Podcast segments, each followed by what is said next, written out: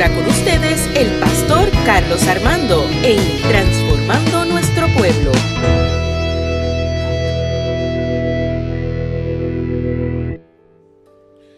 Aleluya, no hay nada mejor que adorar a nuestro Dios.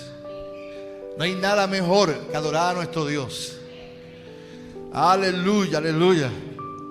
Y decirle con nuestro corazón que, que tome nuestra vida en sus manos. Saludamos a todos los hermanos que nos están viendo por las redes sociales. Eh, bienvenido a la Iglesia Evangélica Unida de Caguas. Y bienvenidos también los que nos van a escuchar en el podcast Transformando Nuestro Pueblo, que tenemos una nueva audiencia en Perú. Así que también en Perú están escuchando el podcast Transformando Nuestro Pueblo. Muchas bendiciones a esa gente, hasta en España, en New England, eh, donde usted menos se imagina, allí están escuchando la Iglesia Evangélica Unida. De Caguas, en Puerto Rico. Así que muchas bendiciones a toda esa gente. No olviden los hermanos que pueden, pueden dar sus ofrendas y sus diezmos. Ahora tenemos ATH móvil. Damos gracias al Señor. Si usted quiere dar su ofrenda, su diezmo por ATH móvil, usted vaya a, al área de, de, de negocio y puede poner ahí IEUPR Caguas. IEUPR, ese es el username o el PATS, como le llaman ellos. IEUPR Caguas y allí usted puede dar sus diezmos y sus ofrendas.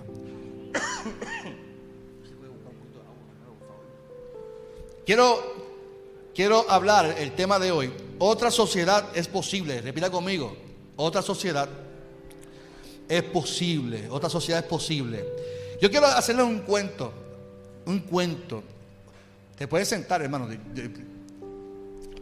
Yo que tengo a, mi hija, de una nena de 7, cumple 7 de febrero ahora, y todas las noches hay que hacer un cuento, Galmero. Y yo, hay un cuento que, que ella le gusta mucho, que es de unas sirenas. Y estas sirenas eh, viven debajo del agua. Y un día su mamá le dice que nunca vayan a la superficie. Pero como niñas al fin, cuando su mamá se aleja, ¿hacia dónde van? Hacia la superficie. Y ese día había un niño llamado Alex. Alex estaba sentado en una roca y conoció a las sirenitas. Las sirenas conocieron a Alex. Al otro día Alex esperó a las sirenas con pizza y pollo. Eh, pizza y pollo y refresco. Y las sirenas comenzaron a comer pizza y pollo. Nunca habían probado pizza y pollo y refresco. Y le gustó. Y todos los días iban entonces a la superficie a encontrarse con el niño Alex. Y cada día Alex le, tenía comida chatarra cuando ellas pudieran comer, porque les gustaba. Ellas, al pasar el transcurso del tiempo, notaron que sus escamas comenzaron a producir un tipo de hongo en la piel, en, las escamas. Y que su, su fuerza, su habilidad de, como sirena comenzó a debilitarse. Su mamá se percató de lo que estaba sucediendo y les preguntó hasta que ellas se dieron cuenta y le tuvieron que decir a la verdad a su mamá. Y la mamá las regañó el por qué desobedecieron y fueron a la superficie.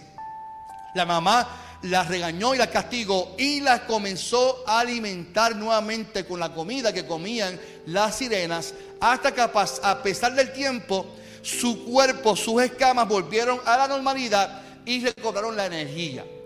Cuando termina el cuento, yo le pregunto siempre a mi hija, Karina, ¿cuál es el objetivo o qué aprendiste de esta enseñanza, de este cuento? Papá, que desobedecer a nuestros padres tiene consecuencias. Papá, que comer comida chatarra produce...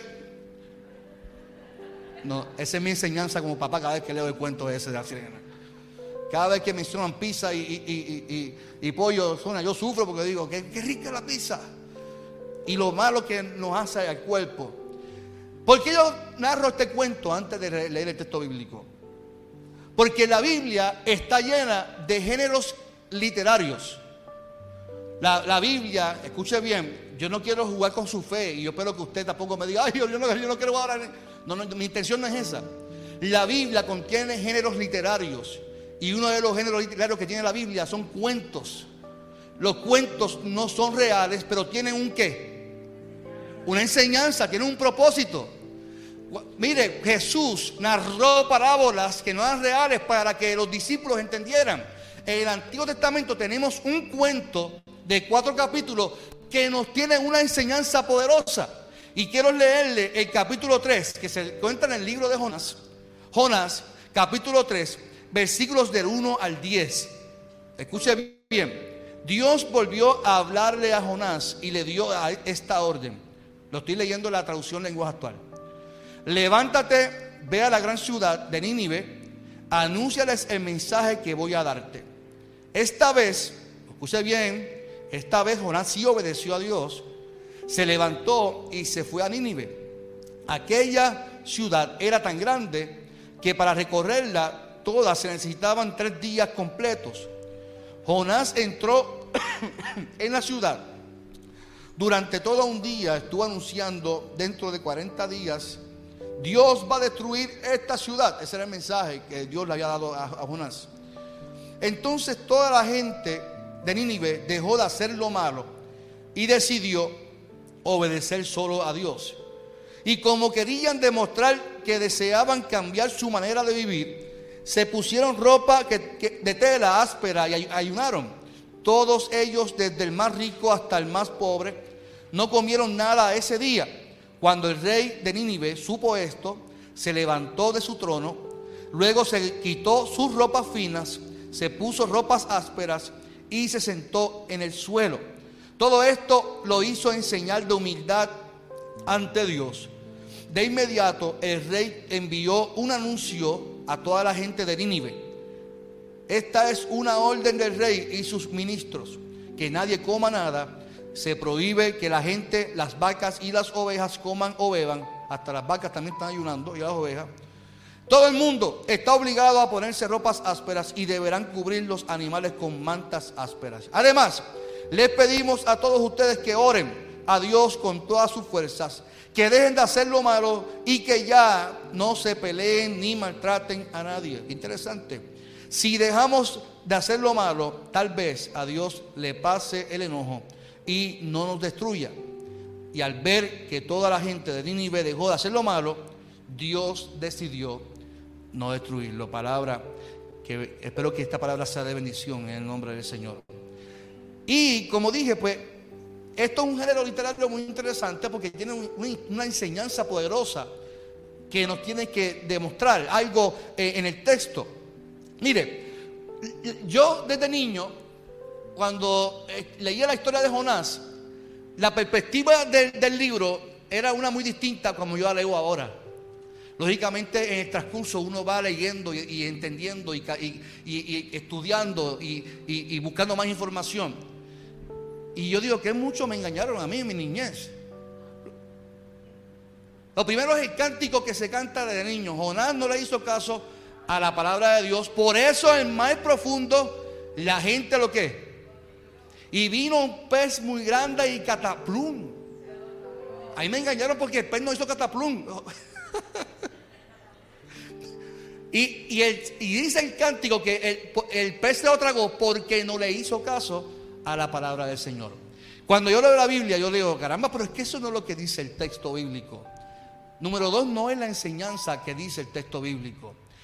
Te quiero contar para que usted, usted entienda dos, dos, puntos de vista de por qué hay se puede encontrar una sociedad nueva. ¿Por qué podemos encontrar que una sociedad nueva es posible ante el relato de Jonás? Lo primero es la interpretación que le damos al texto. Jonás recibe una revelación de Dios en el capítulo 1 donde dice, levántate y ve a la gran ciudad de Nínive y diles que ya he visto lo malvados que son.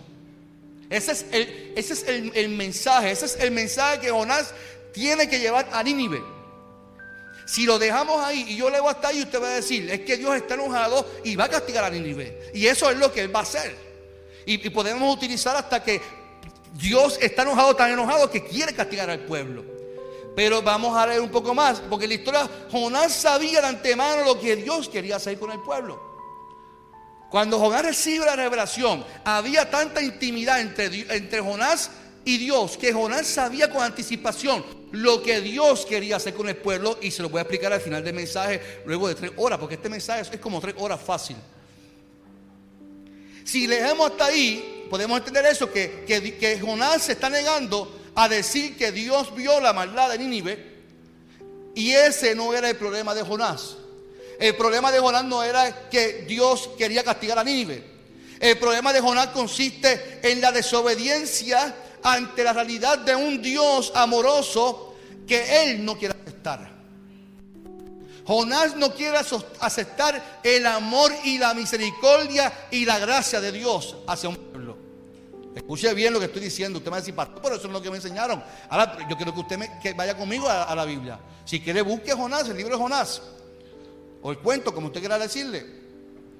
Así que Jonás quiere desobedecer a Dios porque no quiere ver la gracia, la misericordia de Dios. Porque Jonás representa a un, sector enmarcado en el odio de Dios. En el Dios que no debe tener misericordia y que, que el, mismo pueblo había interpretado que ese era el Dios. Recuerda que el judío tenía el pensamiento este de que todo lo que tú haces mal merece castigo de Dios. Y si yo estoy enfermo es porque Dios me está castigando. Había ese pensamiento constantemente en la Biblia, en el Antiguo Testamento. Jesús rompió con ese pensamiento. Ese era el pensamiento de la interpretación de un pueblo, de los, de, que interpretaban la ley. Pero Jesús dijo, usted, ¿cómo, ¿cómo, ni este pecó, ni pecó su antepasado, ni pecó aquel? Esto ocurre para que el nombre de mi Padre sea glorificado. Así que en todo lo que tú estás viviendo hoy, no pienses que, es que estás viviendo un castigo de Dios. Velo como que es que Dios se va a glorificar en tu vida. ¿Cuánto dicen amén por eso? En el capítulo 2 vemos a Jonás huyendo. Ahí, es interesante porque ahí que está el relato de verdad. Jonás sale huyendo y se monta en una barca.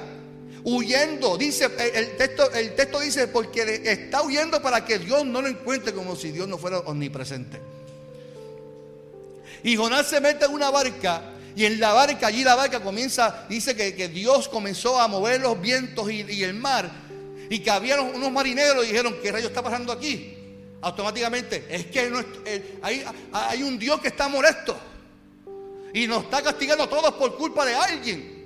Y cuando van donde Jonás, Jonás estaba durmiendo y dice, ojalá, ojalá se vuelque este bote porque yo me quiero morir. Yo no quiero ir a Nínive. No quiero, Jonás está diciendo, ojalá se vuelque esto. Yo, así que yo me quedo tranquilito escondido aquí. Porque lo que quiero es desaparecer de Dios. Y el marinero lo levanta y dice, mira que tú estás aquí durmiendo, no ves que estamos hundiéndonos. Y estaban en una reunión de marineros y con Jonás. Lea el texto luego, en el capítulo 2. Y dice que se echan suerte a ver quién es el que tiene la maldición. Y empezaron de Tim Marín de los Tingüe, Cucaramata, le fue. ¿Cuántas patas tiene el gato? Y salió Jonás. Este es el que tiene la maldición.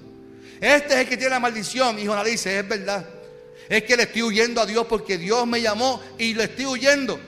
Y entonces la gente, el, cántico dice que la gente lo tiró porque desobedeció.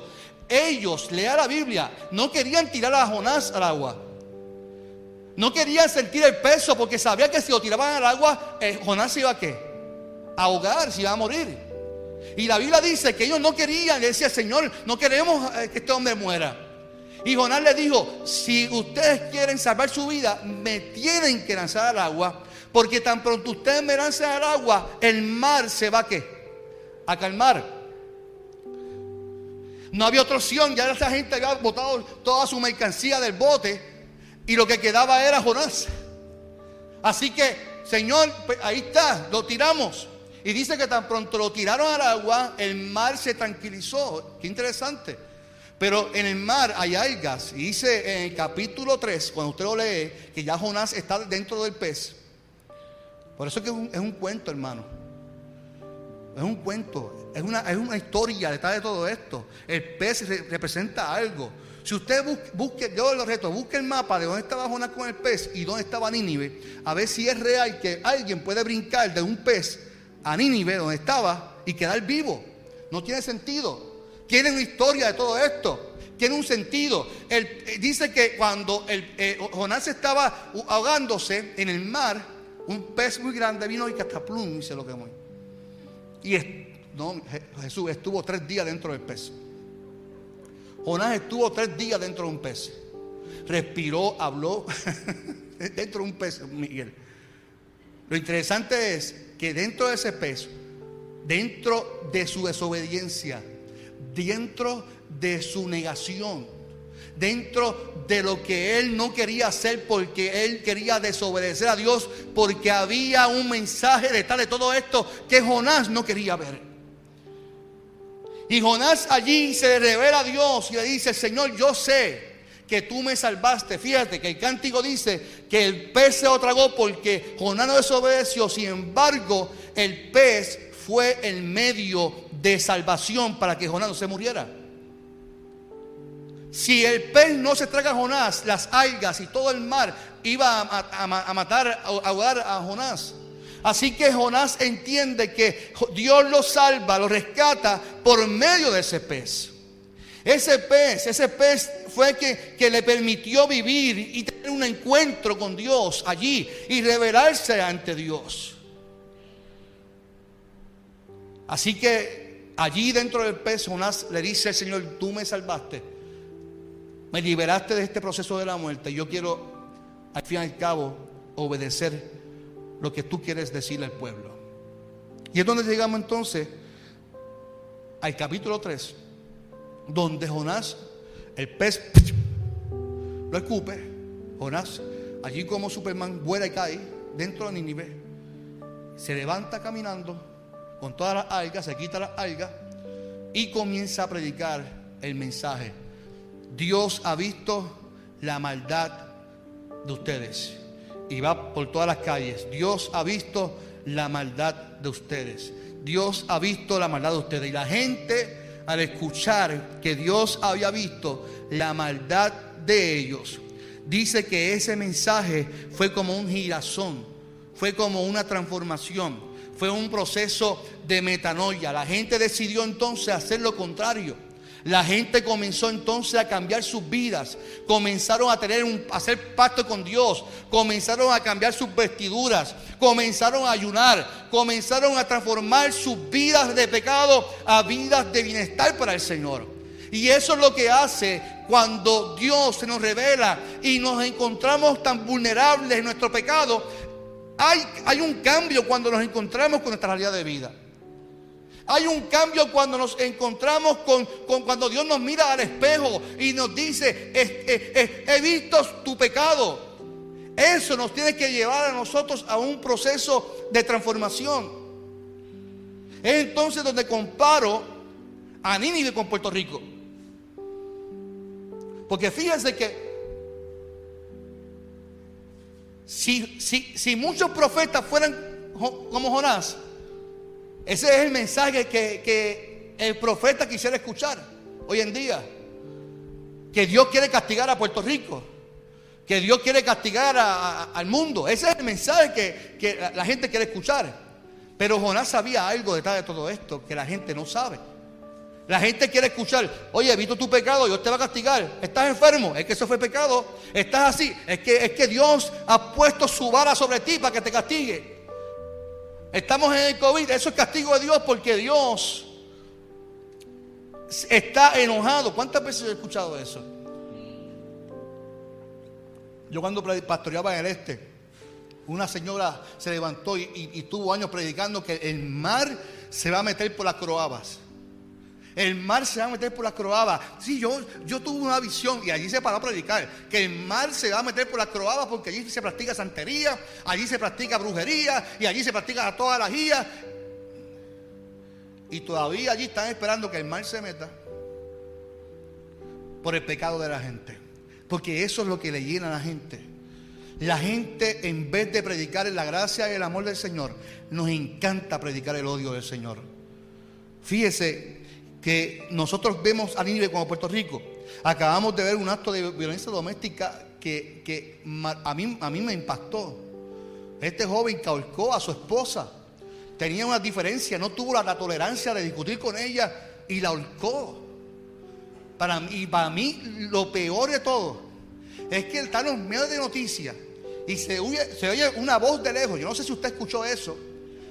Esta voz de lejos que le dice al muchacho, dile que fue el diablo. O sea, no fue él. Es que el diablo se le metió ahora. O sea que yo puedo matar a alguien y decirle, no, no fui yo. Es que el diablo se le metió y no pude controlarme. Es que nosotros le echamos la culpa siempre a otras personas. El, pobre diablo siempre tiene culpa de todo. La gente no se da cuenta que el diablo está condenado. Es un condenado. Y la gente lo sigue echándole culpa al diablo. Nunca es nuestra responsabilidad. No fue porque me enojé, no tuve tolerancia, no tuve paciencia. No tuve, no tuve mi, salud eh, estable y, y, actué de mala manera. Y eso es lo que pasa, por eso es que no hay encuentro con el Señor. Porque siempre hay un culpable de nuestras malas acciones. Y cuando el pueblo reconoce sus malas acciones, hay una sociedad nueva, distinta posible. Hace una semana vimos en los, en los Estados Unidos un acto de violencia ante la democracia de un país, donde mataron personas allí donde hubo agresiones por, rompiendo las leyes de la democracia, sin importar nada, sin aceptar nada. Allí eh, le, le, comentaron el alma al diablo posiblemente. Así que vemos, vemos el mundo lleno de pecado y vemos cómo los gobiernos continúan cometiendo actos corruptos y actos que no van con las posturas de la iglesia otra cosa también que vemos es tanta religiosidad en la iglesia que lamentablemente se siguen abriendo iglesias nuevas, utilizando a Dios como esa voz que divide iglesia y que no une. Y esto lo digo con mucho respeto y mucho amor, pero cada vez que se abre una nueva iglesia, es una iglesia que se divide. Y nosotros nos gusta decir, es que Dios me reveló Jesús. Yo estaba sentado en una hamaca y allí una voz sentí una, la luz del, sol me iluminó y me dijo, vas a ser pastor, abre una iglesia. Y allí yo fui, me fui al departamento de Estado, le incorporé, fui al registro demográfico, ya soy pastor y comencé a predicar a la gente sin saber lo que estoy diciendo y sigo llevando un mensaje de división. En estos días yo escuchaba a un joven diciendo, la gente en la iglesia se molesta porque tengo un, reloj con diamante y el que no le gusta para que se vaya para su casa. Desde el altar, hermano. Entonces yo me pregunto, ¿por, qué hacemos eso? ¿Por qué utilizamos la iglesia para eso? Si la iglesia es para bendecir y transformar. ¿Cómo, cómo la gente va a ser transformada si la iglesia, y, no digo esta iglesia, la iglesia general, la iglesia, eh, toda, todo el cuerpo cristiano, creyente en Dios, no acabamos de entender que el mensaje correcto es un mensaje que une, no que divide. Un mensaje que me hace a mí sensible a la necesidad de la gente. Un mensaje que me hace a mí sensible a la gente. Y ese era el problema de Jonás. Jonás no era sensible. Jonás quería ver castigo. Aunque era el mensaje que Dios le había dado, Jonás no lo quería llevar porque Jonás conocía el mensaje que Dios quería traer al pueblo. Y ante una sociedad como la que vivimos, o un estado como el que vivimos, Lamentablemente la iglesia pudiera tomar la postura de Jonás. El asunto de Jonás no era ir y decir que Dios había visto la maldad del pueblo. El problema de Jonás era que no quería que Dios actuara con misericordia con una sociedad pecadora. Cuando, mire, yo le voy a leer el verso 4 solamente. Usted vea el, perdón, el capítulo 4. Léalo después en su casa. No me crea a mí, como dice la madre. Búsquelo ahí. El capítulo 4, versículo 2 dice, muy molesto le dijo a Dios, este es Jonás a Dios. Ya lo decía yo, mira que, me, me, molesta como Jonás lo dice. ¿Cómo tú atreves a decir a Dios así? Ya lo decía Dios, ya lo decía yo, léalo. Hiciste lo que pensé, dice Jonás. Hiciste lo que pensé que querías hacer cuando aún estaba en mi tierra. Por eso quise huir lejos de ti. Mire, mire qué barbaridad de individuo. Jonás no quería ir a Nínive. No era decir el mensaje de castigo o de terror.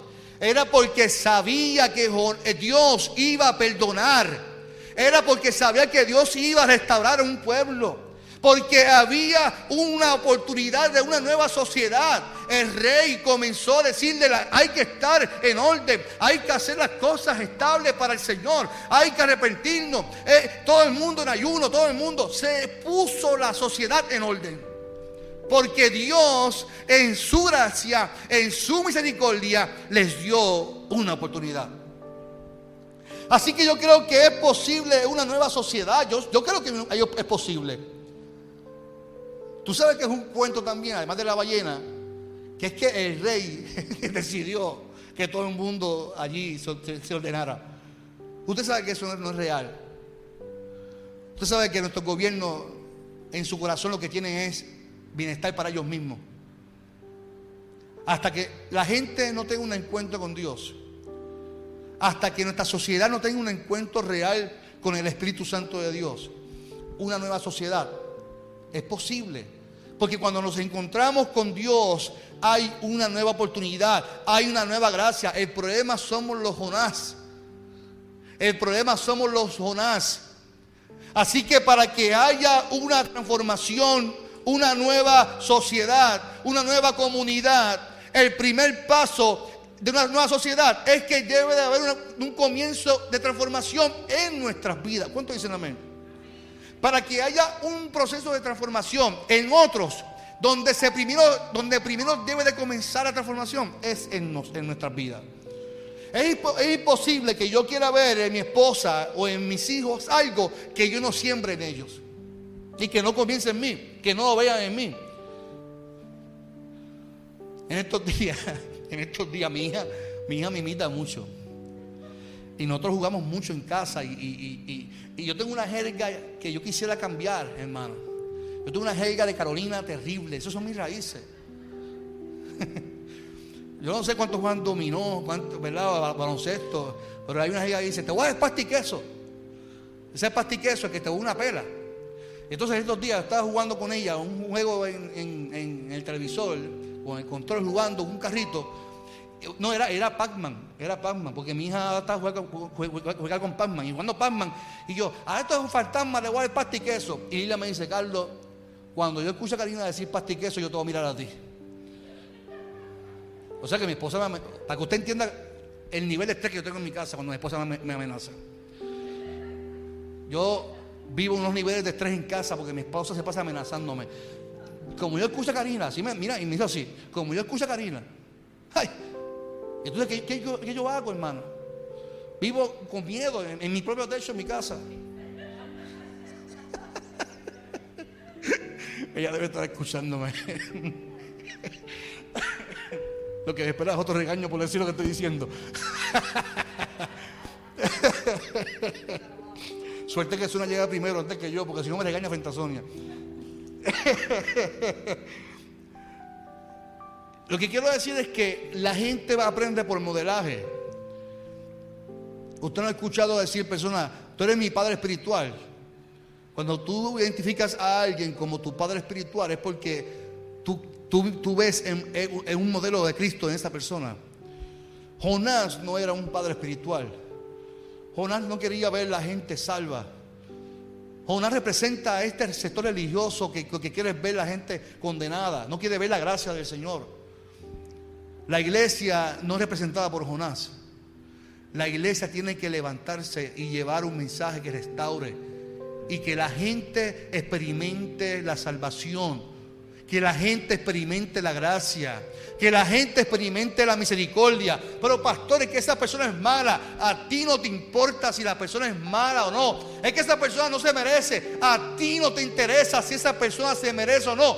Quien le corresponde se llama el Espíritu Santo a hacer la obra en cada vida. A quien le corresponde transformar a un pueblo, se corresponde al Espíritu Santo de Dios. A nosotros nos corresponde llevar y testificar un mensaje de gracia. Que la gente cuando te vea diga, pero, pero si tú eras tan, tan bandido, sí, pero conocí a un Cristo vivo que salvó mi vida. Conocí a un Cristo vivo que transformó mi corazón. Y si hay un Cristo vivo que transforma mi vida, lo puedo hacer con mi sociedad, lo puedo hacer con mi esposo, con mi esposa, lo puedo hacer con mis hijos, lo puedo hacer con mi vecino. No porque lo estoy imponiendo, sino porque hay un testimonio de vida, de impacto.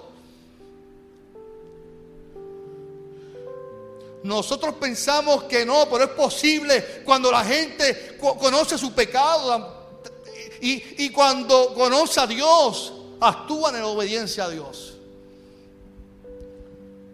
Esto quiere decir que nuestro Dios, en su amor, misericordia, en su gracia y merecida, nos ama tanto que anhela ver y participar de nuestra transformación como sociedad. Él quiere participar en la transformación de nuestra sociedad. Yo no sé si usted sabía, perdón, estoy poniendo ya cierta edad. Pero el miércoles, martes, en esta calle de atrás, esta, semana fue eso. Está el club de, gimnasio voceo la, casa de atrás. El vecino está durmiendo y como están construyendo en, el colegio algo, no dejando dormir, sacó una pistola y comenzó a tirarle tiros al colegio. Tiró 11 tiros. Así vive nuestra sociedad. Ante la crisis que vivimos como pueblo, la gente está harta intolerante. La gente ya no aguanta más. ¿Quién puede cambiar esto? Un encuentro con el Maestro. Un encuentro con la gracia del Señor. Un encuentro con un espejo y que me diga cuán mal yo estoy. Que me diga cómo vivo mi pecado. Y que me haga virar para atrás. Y que me haga entender que hay un Dios que me ama que hay un Dios que, que me transforma, que hay un Dios que me bendice, hay un Dios que me ama tanto, que quiere verme bien, que quiere que haya otra sociedad distinta, porque he encontrado a un Dios que transforma. Eso no fue lo que ocurrió con Pablo cuando se encontró con Jesús. Un hombre que maltrataba, que mataba a los cristianos y se encuentra con Dios. Un hombre que vivía una vida llena de pecado. Llega a ser Jonás, dice, ojalá se muera. Ojalá Dios lo castigue. Es un infeliz. ¿Cuántos cristianos mató? ¿Qué merece él? Que merece lo peor. Es un infeliz. Ah, no, pero nuestro Dios no es así. Nuestro Dios no es así. ¿O cómo usted cree que llamó Dios a Moisés? Un hombre que había matado a un egipcio y se escondió. Y después lo llama para que libere un pueblo. Yo le dice, Moisés, te voy, a, meter con el egipcio dentro de la arena. No, lo llamó, miró su corazón, lo limpió. Si en la Biblia vemos constantemente la gracia del Señor, es porque nuestro Dios está interesado en verte a ti y a mí lleno de misericordia también. Si queremos ver una sociedad nueva, si queremos ver una sociedad transformada, si queremos ver que tu familia puede ser transformada, que si quieres ver que tus finanzas son transformadas, si quieres que tu, tus hijos sean transformados, si quieres que tu jefe, alaba ahora también con tu jefe también, que sea también transformado. ¿Cuántos quieren que su jefe sea transformado? Oren por su jefe, hermano. ¿No tiene jefe? no, tiene, no tiene jefe. Yo soy, mi jefa. Dile ahí, Evelyn, dile ahí.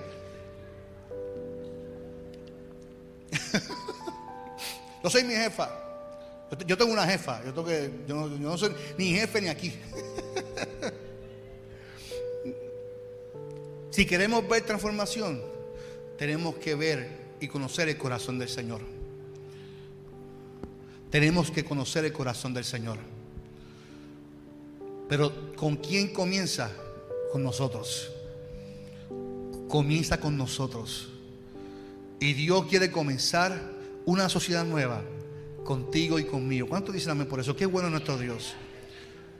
Y que vayamos a nuestras casas, que vayamos con nuestros vecinos. Mire, donde, yo vivo ahora, yo tengo unos vecinos que yo, yo me gané a la loto con esos vecinos. Saludo, los voy a decir los nombres porque los amo. Yo los amo. Yo, estoy enamorado de mis vecinos, ellos también de mí, créanmelo.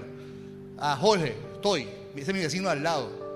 Al frente está Jonathan, al lado está Yomar, al lado está el presidente Camacho y al frente de Camacho está Manuel. Esos son mis vecinos. Y, están hasta la una de la mañana allí, dándose inquietazos. ¿Y quién está con ellos? Está con ellos. Yo estoy con ellos allí. Y comparto con ellos. Y posiblemente están conectados ahora mismo viéndonos. Y Jorge, mi vecino, le dice a su papá, papi, tengo un pastor vecino. Chacho, y, ya el papá me conoce sin yo conocerlo a él. Y a veces yo salgo de mi casa y cuando veo la marquesina y la, y, acera está limpia porque Jorge eh, limpió con la máquina de presión, pero siguió para, para mi lado. Y a veces llego a mi casa y me dice, Lilian, mira, por ahí vino Camacho y vino con un budín y nos trajo para mi casa. Y a veces voy, ¿qué es lo que hace? Vente, yo, pero ¿por qué pasa? Estoy vente para casa. Y cuando voy para casa es que están todos los vecinos y llego con una, con cinco botes de, comida para mi casa. Es una cosa que tú dices, pero ¿cómo? Es una sociedad nueva. De amor, de, misericordia. Y, cuando, cuando veo que me respetan porque soy pastor, aunque vacilan conmigo, yo vacilo con ellos también, pero hay un límite. Yo soy pastor y ellos me quieren mucho, me respetan como pastor.